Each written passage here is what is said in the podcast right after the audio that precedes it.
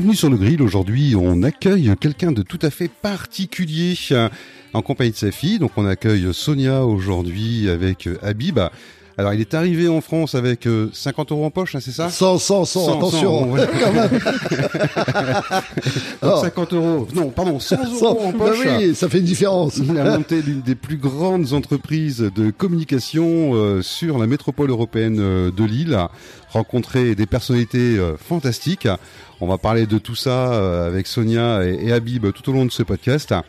Et pour pouvoir effectivement aborder ce qu'on va faire en cinq parties, on va démarrer avec euh, une première euh, question. On va voir un petit peu avec Sonia Habib euh, le contexte français vu par lui-même et Sonia, sachant qu'Habib a quand même failli déposer six fois le bilan avant que son entreprise ne démarre. bonjour Sonia, bonjour Habib. Oui, bonjour Olivier. J'adore la musique déjà, ça c'est génial. non, je crois, je, crois, que c'est un morceau que je vais écouter euh, plus tard euh, en totalité. J'espère qu'on l'aura souvent hein, dans l'émission. Alors, euh, moi j'ai écouté les émissions, podcast, donc j'ai été, je me suis dit bon, nom, prénom, etc. Donc je me suis dit bon. Ouais, non, ça, on a arrêté. Je me suis dit s'il a pas ses papiers, je vais être emmerdé. Alors justement, donc généralement moi j'interviens toujours J'aime pas en fait avoir des papiers. Mais là, j'ai fait l'exception aujourd'hui parce qu'on a tellement de choses à raconter. Euh, voilà, que j'ai ramené ça. Alors, c'est pas pour lire, mais surtout que j'oublie pas euh, des tips que l'on peut donner à nos auditeurs. Et euh, j'avais préparé, alors je suis désolé, j'avais préparé un pitch parce que j'ai vu qu'à chaque fois tu démarrais, bon, on se tutoie dans la communication, ah bah, on se tutoie. Plaisir, hein. Hein, on se tutoie, on se fait la bise dans la com, on, on se parle par nos prénoms, n'est-ce pas Sonia? Hein n'est-ce pas, n'est-ce Absolument. Bon, alors, et je me suis dit, bah, il faut quand même que je raconte le pitch de kayak. C'est qui kayak? Qui sommes-nous? Qu'est-ce eh ben qu'on fait, etc. C'est quoi kayak communication? Alors, euh, on, on, va dire qu'on apporte des solutions euh, bah, D'abord, Kayak, c'est une agence de communication 1080 degrés. On expliquera. alors, alors pourquoi 1080 Parce que en ah. général, tu as des agences, c'est 360 ah bah, degrés. et toi, tu as fait trois fois plus. Donc, euh, Absolument. mais, tu viens avec 50 euros en France, tu arrives avec 100. Exactement. C'est plus une agence 360, euh, ça devient une agence 1080. alors, je propose qu'on explique ça tout à l'heure parce que bon, on va, on va rentrer dans pas mal de sujets et donc avec 32 ans d'activité, un peu plus de 32 ans aujourd'hui, eh bien, on a réussi à traverser le temps. Et comment est-ce qu'on a fait? Eh bien, ça va être à mon avis l'objet de toute l'émission parce que on va falloir quand même qu'on explique euh, à nos auditeurs qu'est-ce qui, quels sont les petits miracles qui ont fait qu'on a pu rebondir à des moments très difficiles. Et je crois qu'aujourd'hui, la France, effectivement, euh, il y a beaucoup de gens qui vivent, que ce soit des entreprises, des particuliers, etc., dans des moments très difficiles et donc, le but, c'est qu'on leur explique euh, bah, quels sont un peu les tips. Alors peut-être que ce qui marche pour nous ne marche pas pour tout le monde, mais au moins, ça va, à mon avis, être inspirant. Alors, kayak, c'est quoi? Déjà, commençons par là. Kayak Communication, en fait, euh, bah, elle apporte des solutions personnalisées qui sont rapidement opérationnel et rentable parce qu'aujourd'hui il y a, y, a, ben y a, une histoire d'immédiateté. Les gens quand ils payent ils veulent quelque chose de tout de suite. Va voilà. Donc on veut voir tout de suite le résultat. Donc il n'y a pas de théorie. Et, et, donc ce sont des solutions à la fois créatives et budgétaires. Alors j'insiste sur le mot budgétaire parce que ce qui est important euh, c'est de de se dire que chez Kayak on travaille aussi bien avec des très petites entreprises qu'avec des grandes institutions des grandes entreprises. Et nous, notre fierté, c'est justement d'avoir fait grandir nos clients. Donc, on a des toutes petites entreprises qui ont démarré avec nous. Bon, il y a certaines il y a 20 ans. Hein, donc, euh, ah, quand même, ouais. Bah, ce qui est bien, c'est qu'il y a une, espèce de fidélité et j'imagine qu'il doit y avoir une raison. Alors, il y a, il y a quelques exemples qui viennent à l'esprit. Euh, bon, par exemple, bah, on a une entreprise, il y a 7 ans, elle faisait 3 millions d'euros de chiffre d'affaires. Aujourd'hui, elle fait plus de 25 millions en 7 ans. Donc c'est énorme. Et ça, c'est une de nos 3 fiertés. millions à 25 millions, c'est ça? Absolument. Donc, 3 millions. Euh, ben, j'ai pas fait le calcul. Donc si je fais un euro aujourd'hui de chiffre d'affaires, tu m'en fais 8, c'est ça? Absolument. Donc tout à fait. Mais en tout cas, c'est on, on, on, travaille pour ça. Et euh, la deuxième petite histoire qui me vient à l'esprit comme ça, ce sont deux jeunes hommes qui sont venus me voir un jour. Euh, bon, Kayak faisait encore partie d'un groupe de communication. Et euh, ils m'ont, enfin, ils sont venus pour un logo. Donc c'était deux gars qui, qui voulaient monter une boîte ensemble. Et on a passé une réunion de deux heures et ils sont sortis là avec un projet de groupe. Parce que je leur ai dit, les gars, c'est pas qu'un logo, il faut créer un groupe. Aujourd'hui, c'est un groupe euh, qui est installé avec euh, plusieurs sites qui font plus de 10 millions d'euros de chiffre d'affaires. Ils ont, je crois, 7 ou 8 sociétés et plus de 100 personnes, euh, donc plus de 100 collaborateurs. Et, et j'irai la, la fierté de Kayak, c'est ça. Alors, qu'est-ce qui nous permet de faire grandir nos clients? Qu'est-ce bah qui permet effectivement de, de bah d'abord de traverser aussi le temps, c'est parce que je pense, alors on, reviendra à quelques détails, mais je pense que Kayak elle a un avantage, disons qu'au-delà de la communication du marketing, ben, on a des compétences en management de projet. Donc, mmh. Moi personnellement, donc j'avais euh, été très très séduit par le management de projet. Donc euh, c'était c'était effectivement ma dernière formation, c'était ça. Et, et, et, du coup, on met pas dans la balance uniquement euh, la communication ou uniquement le marketing, mais le projet, l'offre, la douleur. On parlera de la douleur. Qu'est-ce qui fait que vos clients vont acheter votre produit, votre marque ou votre service? Et c'est ça qui est important.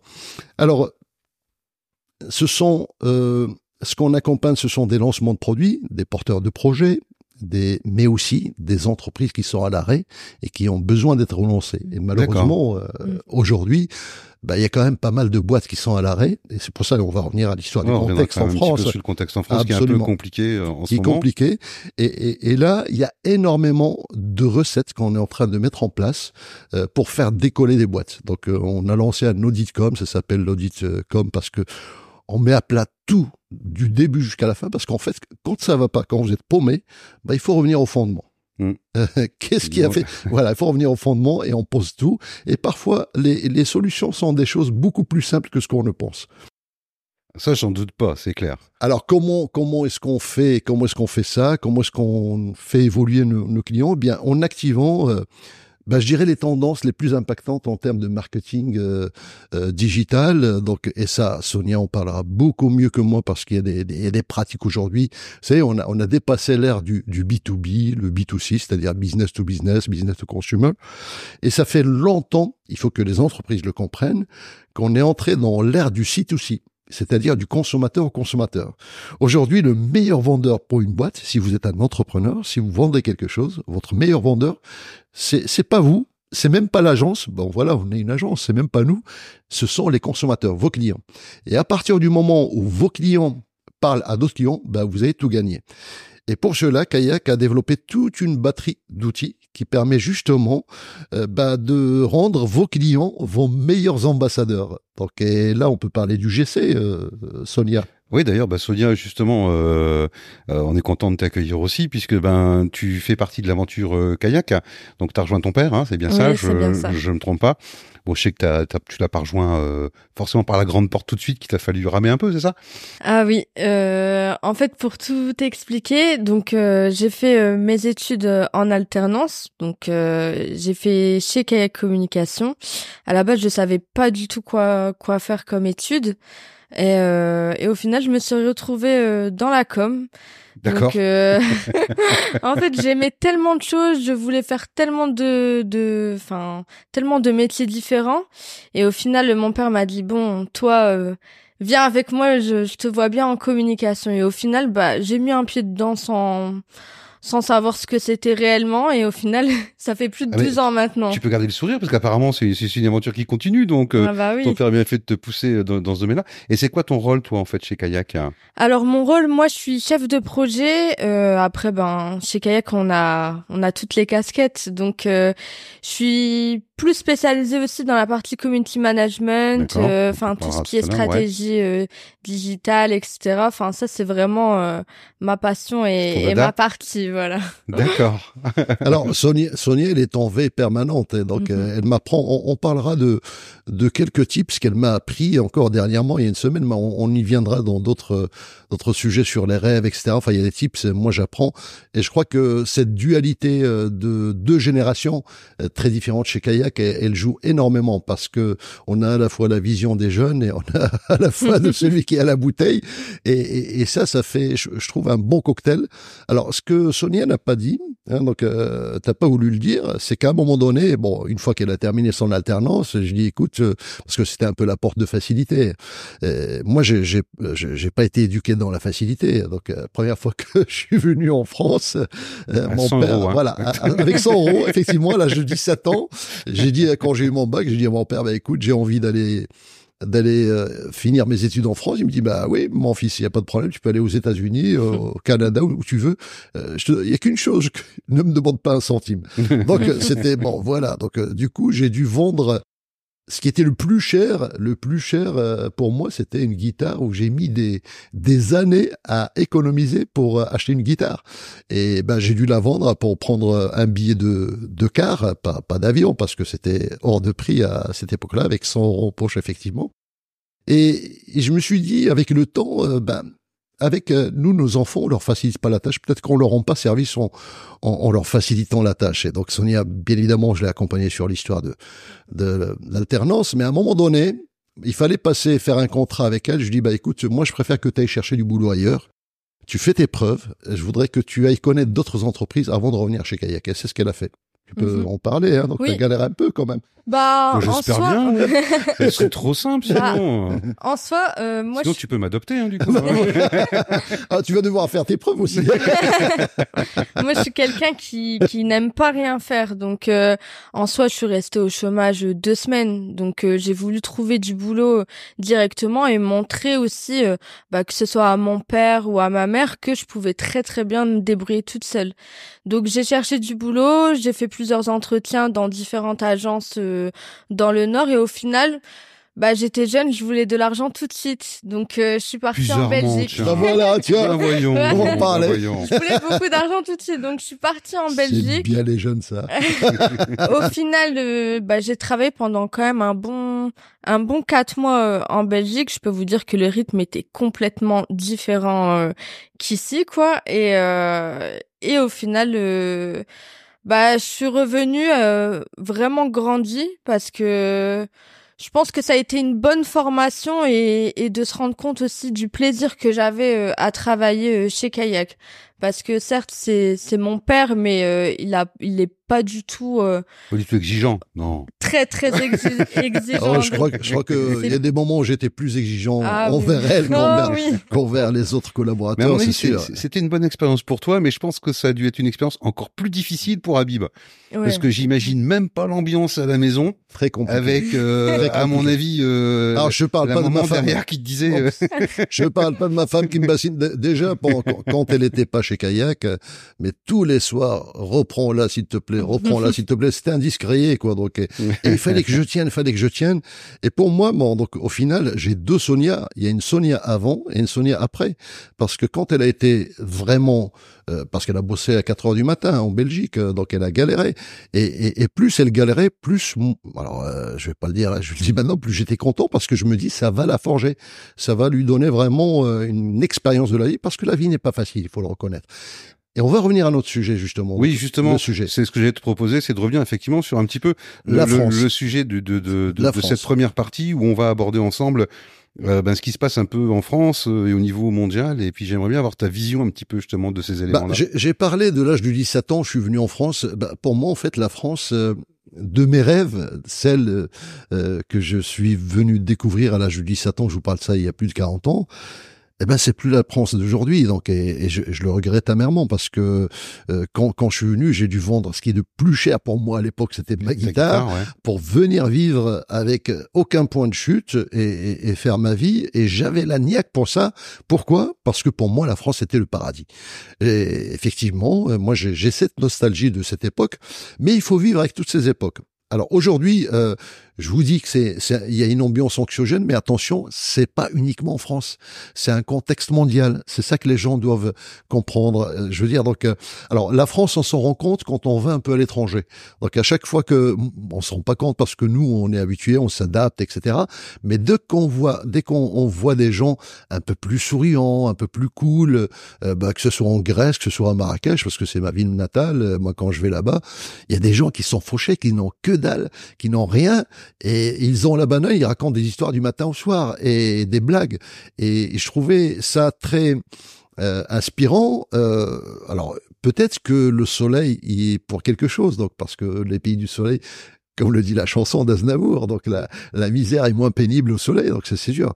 Et mais en même temps, euh, euh, on connaît le tempérament français, donc on est, alors je vais pas dire râleur parce que je vais me faire taper sur les doigts, mais mais on a ce tempérament, enfin bon, on va dire latin. Il y a, il y a, on est quand même des ah, Gaulois quelque des part. Gaulois, on est Gaulois, ça c'est clair. Hein, et, et c'est ce qui fait la richesse de cette de cette France. Mais alors, à quoi est-ce qu'on peut justement, euh, d'après toi, en fait, pourquoi on est dans cette société anxiogène en ce moment? Qu'est-ce qui se Ah, passe en alors, ce il y a deux fait, hein? éléments. Il y a, pour moi, il y a deux éléments. Il y a d'abord, il y a d'abord euh, le côté économique. Alors, vous savez, quand, quand, quand on est en période de croissance, quand tout va bien, euh, bah, tout le monde il est beau, tout le Ouais. monde il est gentil. Et ça, même dans les entreprises. Ça, c'est un Euh, film aussi. Hein. Tout le monde il est beau, tout le monde il est gentil. Ah, je- ah, il faut que je le vois, je le connais pas. c'est- peut-être une chanson de Jean-Yann, si je Ah, c'est possible, Ouais. c'est possible. On est de la même génération, j'ai l'impression. ouais. Alors, ce, ce- tout le monde il est beau, tout le monde il est gentil. Quand quand tout va bien, effectivement, euh, c'est le meilleur des mondes euh, et, et, et personne, euh, je veux dire, n'y voit quoi que ce soit à y redire. Et quand ça va mal, ben on cherche un bouc émissaire et on se tape sur sur la tranche les uns les autres. Et c'est ce qui arrive, je pense, pas seulement en France, c'est ce qui arrive un peu partout dans le monde, en Europe. Et, et, et pourquoi? Ben, je pense que ce contexte économique qui fait que c'est anxiogène, qui est aussi nourri par les médias. Et ça, c'est la deuxième réponse que je donnerais, c'est que les médias peuvent jouer un rôle énorme. Les médias peuvent rendre un pays heureux comme ils peuvent le rendre malheureux. C'est c'est un petit peu la question que j'allais euh, justement vous poser à tous les deux parce que euh, à un moment donné, je me suis amusé à faire une expérience perso. Oui. Franchement, je te jure, ma femme elle est rentrée, elle m'a fait la tête. j'ai pris la télé, je l'ai démontée, je je l'ai rangée. Il y avait plus de télé quand elle est rentrée tu en as fait quatre. Et elle m'a dit mais euh, pourquoi t'as fait ça? Dit, Je j'en ai marre des actualités, Absolument. j'en ai marre de l'information. Ouais. J'ai l'impression de vivre dans un dans un monde euh, qui est horrible. Ouais. Alors qu'en fait, quand t'as pas les infos, bah si tu regardes un peu autour de toi, le monde il est beau quand même. Ouais, ouais, pas. exactement. Sonia, toi qui es jeune, euh, Ah, plus jeune je- que nous. Moi, je suis d'accord. Enfin, en fait, j'ai eu la chance de, de voyager un petit peu partout. Et, euh, et en fait, chaque pays a ses problèmes. Donc, qu'on soit en France ou en dehors, je pense qu'il n'y a pas un, un pays idéal. Et, euh, et c'est vrai que les informations en continu, je pars de ma propre expérience pendant le confinement. C'était euh, BFM TV du matin au soir et au final, ben, ça m'a rendu hyper malade. Le truc Donc- génial avec euh, autant de cas de Covid, autant de décès. euh, C'était le truc où on se disait mais on va où Et là? au final, euh, bah, depuis euh, cette malheureuse expérience, on va dire, bah, j'ai carrément arrêté d'écouter les infos. Maintenant, si j'ai envie de regarder euh, les actus, je regarde euh, le matin cinq minutes, pas plus, mais euh, je je prends plus le temps euh, de de m'angoisser avec euh, avec ces informations. euh. Moi, j'ai une expérience, enfin, qui, qui me vient à l'esprit. euh, C'est le mari d'une cousine. euh, pendant la, la, la phase de confinement, il regardait BFM tout le temps. C'est pas Boudère? Non, pas lui. Lui, lui, on en parlera à la fin. Lui, il est hermétique à tout ça, et tant mieux. Bah, en fait, euh, ce, ce gars-là, ben, un jour, euh, ben, il est tombé dans les pommes. Ils l'ont embarqué aux urgences. Et quand ils ont analysé, ils ont vu parce qu'il regardait euh, que des news anxiogènes du matin au soir. Et ce gars-là, à un moment donné, il tombait dans les pommes, il supportait plus. C'était quelqu'un de très angoissé. Donc ça montre à quel point ça peut ça peut être euh, très mauvais. Et une fois une fois j'avais un, un trajet qui était assez long en, en voiture, j'écoutais les infos et pendant 20 minutes, euh, j'avais mis les infos pendant 20 minutes, je me suis rendu compte qu'il y avait aucune information positive, qu'il y avait que du négatif. Il y en a un qui a tué un autre, il y a une guerre quelque part, il y a un bazar. Mais j'ai dit, mais mince, qu'est-ce qui se passe? Donc, et, et ce jour-là, je, je, ça m'a énervé. Je me suis dit, je vais faire une grève de, l'info. Ouais. Pendant deux mois, j'ai écouté que de la musique. Eh ben, je, je t'assure que je m'en portais beaucoup mieux, beaucoup mieux.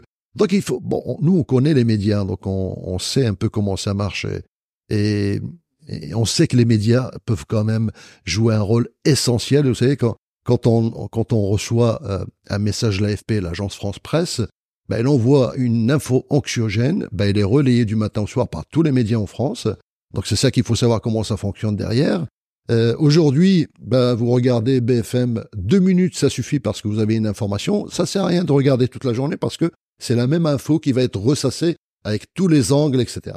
Il y a un journal de- en Suède, je crois. Donc c'est en Suède, ils ont fait une expérience. Euh, ils ils se sont rendus compte effectivement qu'il y avait beaucoup d'informations négatives et tout ça. Ils se sont dit tiens, on va sortir un journal où il y a que du positif. Eh ben leur journal n'a pas marché Ben non, Mm. n'a pas marché parce que euh, en fait c'est la nature humaine est ainsi faite. c'est ça. ouais. Euh, quand on se lève le matin, euh, bah, on a envie de savoir qu'est-ce qui s'est passé pendant la nuit, pendant qu'on dormait. Est-ce que est-ce qu'il y a eu un tremblement de terre? Est-ce qu'il y a eu quelque chose qu'on a loupé, etc. Donc il y a cette, cette angoisse. Mais euh, moi, pas du tout. Moi, le matin, la première chose que je vérifie, c'est si j'ai du café. Ah, ça, c'est important. C'est important. C'est ce que je fais aussi. Euh, moi, j'appuie d'abord sur le bouton Alors, si possible, avec une petite chansonnette. Euh, ah, moi, c'est euh, plus matin, les réseaux sociaux. Ah, voilà. Ah là Et c'est pour ça que je trouve ça intéressant que maintenant sur les réseaux sociaux, euh, les gens prennent la parole. Oui. Donc euh, et je trouve que ça ça comment dire ça équilibre ce que les médias diffusent Absolument. et euh, et du coup bah les réseaux sociaux ont un rôle important pour euh, l'information euh. Alors, petite astuce, si vous me le permettez tous les deux, puisque tu, m- Ouais. tu me disais que tu avais arrêté la radio au moment en voiture et que tu n'écoutais plus que la musique. Alors, Ah, vous pouvez aussi écouter des podcasts. Hein, absolument. Tout Ça, à fait. C'était une petite astuce que je vous c'est pas ça. Vous pouvez écouter les miens aussi. Ah, on n'y est pas pensé. plus mal. Voilà. Chez Clacom, on fait de bons, de bons Absolument. podcasts, donc faut pas hésiter. non. Euh, de votre côté, si vous aviez effectivement euh, une astuce ou quelque chose à donner euh, aux auditeurs pour euh, justement rester zen un peu dans ce contexte, ça serait quoi? Bon, mesdames et messieurs, c'était une page de pub. Je sais pas si vous l'avez remarqué. J'ai du placement de produits discrets. voilà, absolument. Voilà, c'est juste, une page de pub, c'est tout. Quoi. mais, mais c'est vrai que moi, j'ai rencontré des gens qui écoutent des podcasts maintenant dans leur bagnole parce que c'est beaucoup plus enrichissant. Et je crois que les jeunes, ils s'informent plus par les réseaux sociaux que par la télé. Ouais, fait. Ouais. on regarde de moins en moins la télé, on n'est plus sur, sur le smartphone. Et ça, bah, mesdames et messieurs, dans les médias, bah, c'est un peu de votre faute, quoi. Donc, euh, e- e- essayez d'être un peu plus créatif et, et- et de nous sortir un peu de, de ce marasme, et quoi. faites appel à kayak. Et toi, Alors- et, et toi, tu fais quoi alors Du coup, ça, c'est du placement de produits aussi. Bien, bien, bien vu, Sonia. Et toi, tu fais quoi pour rester zen alors du coup, Sonia Donc, Alors moi, c'est tout simple. En fait, avant, on va dire que j'étais quand même dépendante euh, de mon téléphone. Je pense comme beaucoup de personnes. euh, Et au final, maintenant, j'ai compris que c'était à moi de contrôler. Donc, j'ai enlevé toutes mes notifications. Et euh, quand quand ça va pas, et ben je coupe le téléphone et la télé. ton Donc, père, t'as euh, pas acheté un Nokia 3310 pour les- Je crois que c'était l'une des premières à avoir un smartphone. Et, et- et à un moment donné, ça faisait partie de son bras. En fait, c'était le Ah prolongement du bras. C'est ça, ouais. Et en fait- c'est marrant, pendant le repas, euh, on, on voit pas ses mains, mais elle tapait sans regarder. Parce que maintenant, en fait, on reçoit des, des notifications sur les actus, sur euh, bah, même euh, les réseaux sociaux, etc. Et maintenant, je me suis conditionnée pour me dire c'est moi qui choisis quand j'ai envie de regarder euh, ce qui se passe. Et Alors- depuis, tout va très bien. Euh, donc là, bon, t'es chez Kayak Communication, donc tu fais pas partie effectivement de tous ces Français qui cherchent à s'expatrier actuellement, de cette vague de jeunes qui jouent euh, le nomadisme euh, en travaillant euh, un peu de partout dans le monde grâce à, à un PC et puis une connexion. Une Ah, connexion alors, sans, sans, on va y arriver, on va y arriver parce que ouais. c'est- c'est une bonne question. euh, mais l'histoire de la zénitude, euh, donc je rejoins un peu effectivement ce que dit Sonia, c'est que je crois que même en, en enfer, on peut créer son propre paradis. Donc, euh, je crois que ça ne tient qu'à nous d'être zen. Alors c'est vrai, bon, il y en a qui, qui coupent leur téléphone et ça c'est très courageux donc de la part de, Sonia. Et je pense que il y a une phrase que je dis souvent plus le monde sombre dans la morosité, plus il faut euh, injecter du plaisir dans ce que nous faisons, dans ce que vous faites. Et ça, je crois qu'aujourd'hui, c'est encore plus vrai que jamais. Il y a, alors quand on parle, quand on parle des de côté anxiogène, en fait, qu'est-ce qui, qu'est-ce qui, euh, qu'est-ce qui rend les gens euh, mal? Il y a deux choses. D'abord, moi, j'ai j'ai adoré le dernier magazine euh, Psychologie. euh, j'ai vu un titre, c'est marqué "Oui au plaisir d'être en vie". Et je trouvais ça génial. C'était, le titre de l'édito. Je trouvais ça génial. Oui, au plaisir d'être en vie, parce que depuis la Covid, en fait, la mort nous accompagne. Euh, elle s'est presque banalisée finalement. Et, et, et moi, il y a des moments où je où, où j'ai deux trois informations sur des personnes qui sont décédées, qui sont de mon âge ou plus jeunes que moi. Soit dans la famille, bon, le dernier c'est un ami, on est en train de préparer d'ailleurs tout un hommage pour lui, c'est Manger Zizi, donc je pense à lui.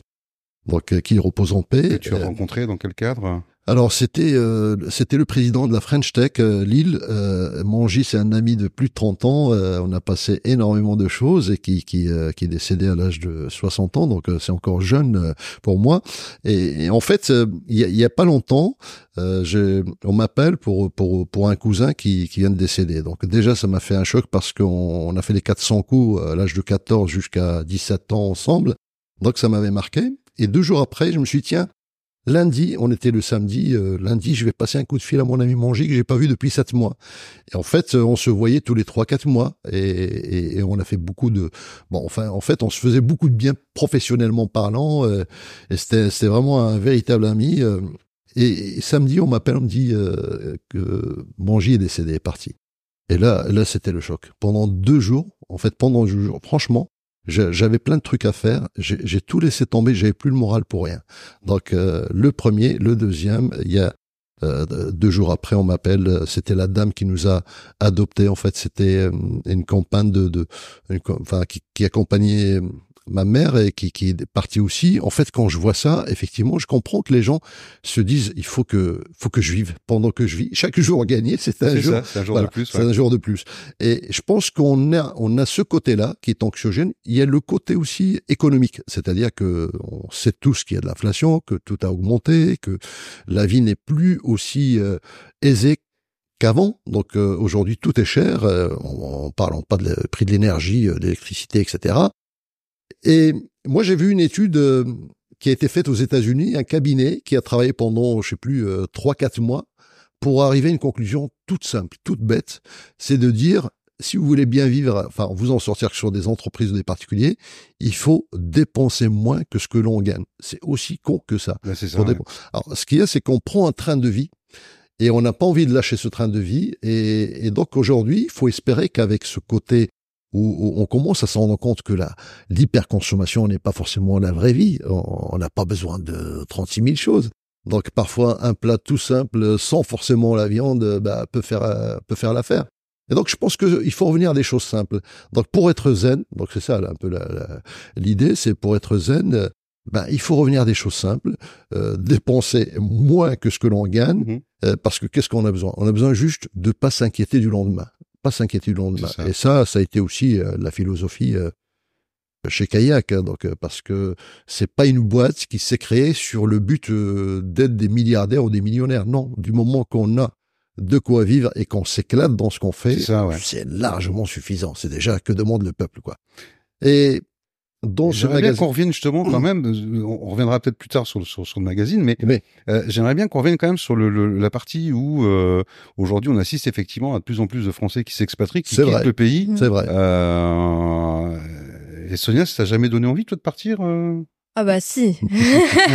Moi je suis une grande amoureuse du voyage. Enfin dès que je peux partir enfin découvrir euh, d'autres pays, je, le fais. Mais euh, moi pour moi, pour avoir euh, enfin j'ai quand même pas mal voyagé, j'ai fait plus de plus de 15 pays. Donc j'ai que 28 ans donc j'ai encore un peu de temps pour découvrir le monde. Et et au final, bah quand je discute avec des personnes par exemple, je sais pas des des gens de Dubaï, j'ai pu aller à Dubaï, à Abu Dhabi, hein. Zanzibar, l'Albanie récemment, etc. Et ben nous, quand on va là-bas, c'est un plaisir. Donc, euh, on apprécie euh, la mer, euh, le soleil, etc. Mais quand on discute avec des locaux, eh ben pour eux, c'est un enfer. Donc, au final, c'est un peu comme nous ici. On, je pense que dans chaque pays, il y a des problèmes et que on mmh. trouvera pas un pays vraiment où où tout tout sera tout beau, tout rose. Donc, pour moi, je pars du principe où on est bien, euh, enfin, la France, c'est quand même nos racines, etc. Mais euh, partir de temps en temps pour découvrir le mhm. monde, se déconnecter un petit peu de la France, et après, quand on rentre, on apprécie, euh, on apprécie notre beau pays quand même, qui est la France. C'est un peu l'effet, euh, je pars en vacances, c'est tout nouveau, c'est tout beau, euh, voilà. tout fait, ça doit être mieux ici, mais en fait, euh, pas forcément. Ça. En fait, l'idéal, si on veut un pays idéal, il faut prendre un peu ce qui est bon dans chaque pays, et ça c'est compliqué, parce que dans chaque pays, on trouve à la fois du positif et du négatif. Si tu veux, on va, on va créer un nouveau pays ensemble. Hein. Ah, allons-y gaiement, allons-y gaiement. Il y a, il y a, c'est une question en fait que j'avais abordée dans un autre ouvrage qui s'appelle Réaliser vos rêves sans plus attendre on en parlera peut-être tout à l'heure. Et moi, j'avais, j'étais arrivé à cette conclusion parce que je me suis dit qu'il faut s'expatrier pour mieux vivre. Euh, parce que j'ai vu effectivement, il y a beaucoup de gens qui s'expatrient, qui partent. Bon, moi-même, je suis un expatrié, donc, euh, mais c'était un choix de vie. Donc, et j'ai pas mhm. bougé de la France depuis. Donc, euh, alors pour la petite histoire, en fait, je voulais aller au sud. Hein. donc Oui, tu et ça, Moi, Marrakech, j'ai écrit à 10 écoles. je voulais, je voulais Nice, je voulais Perpignan, je voulais le sud, je voulais le soleil. C'est Lille c'est la seule école qui m'a dit OK, on t'accepte euh, Lille. Et quand j'ai raconté à tout le monde euh, que je vais à Lille, enfin les gens, enfin Marrakech, waouh, tu vas vraiment chez les Esquimaux, c'est de la folie. Alors euh, j'ai acheté un, j'avais acheté, je me rappelle, j'avais tellement les pétoches pour le froid, je me suis dit bah, je vais, je vais passer une année à Lille, puis je reviendrai au sud, mais il faut quand même que je m'équipe. Et j'ai pris un, un blouson à l'époque ça coûtait euh, équivalent de 20, 20 euros, un blouson qui était cher à l'époque là-bas, et en peau de mouton, retourné, pour vraiment avoir, avoir et la vraie peau de mouton, c'est pas, c'est pas, du faux. vu qu'il pleuvait par chez nous? Bah, je, suis, je, suis, venu en septembre, il faisait une chaleur de fou à, ah la gare de Lille, je transpirais, je te dis pas l'odeur de la peau de mouton. donc finalement, euh, Lille, bah, je suis venu pour un an, et ben là ça fait plus de 40 ans, donc comme on dit, c'est une, c'est une région quand même très attachante, quoi. Donc euh, voilà, je l'ai plus quitté et je le regrette pas du tout. Après, euh, quand on parle d'expatriation, moi, ce que j'avais dit euh, dans, dans, ce livre Réalisez vos rêves, en fait, je suis arrivé à une conclusion où, où je me dis que c'est pas forcément notre nouvel environnement qui conditionne notre nouvelle vie, mais c'est plutôt le changement que l'on a osé entreprendre pour modifier le cours de notre existence. En fait, le fait de se dire, allez, je vais faire table rase, je vais partir dans un autre pays. En fait, ce qui t'aide, c'est pas le fait d'avoir été dans le pays, c'est d'avoir fait table rase. C'est d'avoir réglé tous tes problèmes. Et pour ça, par moment, il faut prendre des gants comme un gant de boxeur et se dire allez j'attaque tout ce qui est anxiogène dans ma vie je règle mes factures je règle mes trucs je je fais voilà je fais le ménage euh, aujourd'hui je suis très très euh, séduit par le minimalisme, c'est-à-dire qu'on remplit, on remplit, on se rend compte qu'on a un costume que t'as pas mis pendant deux ans, mais mon vieux, tu vas plus jamais le mettre. En... Vire-le, vire-le. Aujourd'hui, euh, l'espace a beaucoup plus de valeur que que ce que tu mets dedans. Donc, euh, et donc on arrive à cette philosophie de et je pense que quand on se décharge physiquement, même visuellement, dans une pièce, eh bien, on décharge un peu notre esprit. Et je crois que notre esprit, euh, bon, avec l'âge, c'est un peu comme un ordinateur. Hein. Quand, quand, quand, la mémoire est saturée, bah, c'est saturé. Bah, après, tu cherches l'info, tu galères, quoi. Donc, tu sais plus où est-ce qu'elle est. Donc, effectivement, on est plus aujourd'hui sur une société minimaliste. Euh, J'ai envie de dire un petit peu comme euh, histoire de rire, hein, comme dans les célèbres petites mimiques de Mr Bean. Donc on le voit pendre son caleçon un par jour. Hein.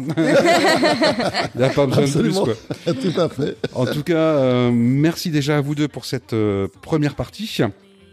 Euh, je vous invite à vite écouter la suite parce qu'on va aborder Kayak Communication, le livre avec Kayak Mon Amour. et on verra comment ben, Kayak a quand même failli déposer c'est juste six fois le bilan, hein, mais bon, aujourd'hui ils sont toujours là. donc on va pouvoir parler du rebond. Merci Sonia, merci, Habib, et on se retrouve bah, dans la suite euh, très rapidement. Merci à vous deux. Merci Olivier.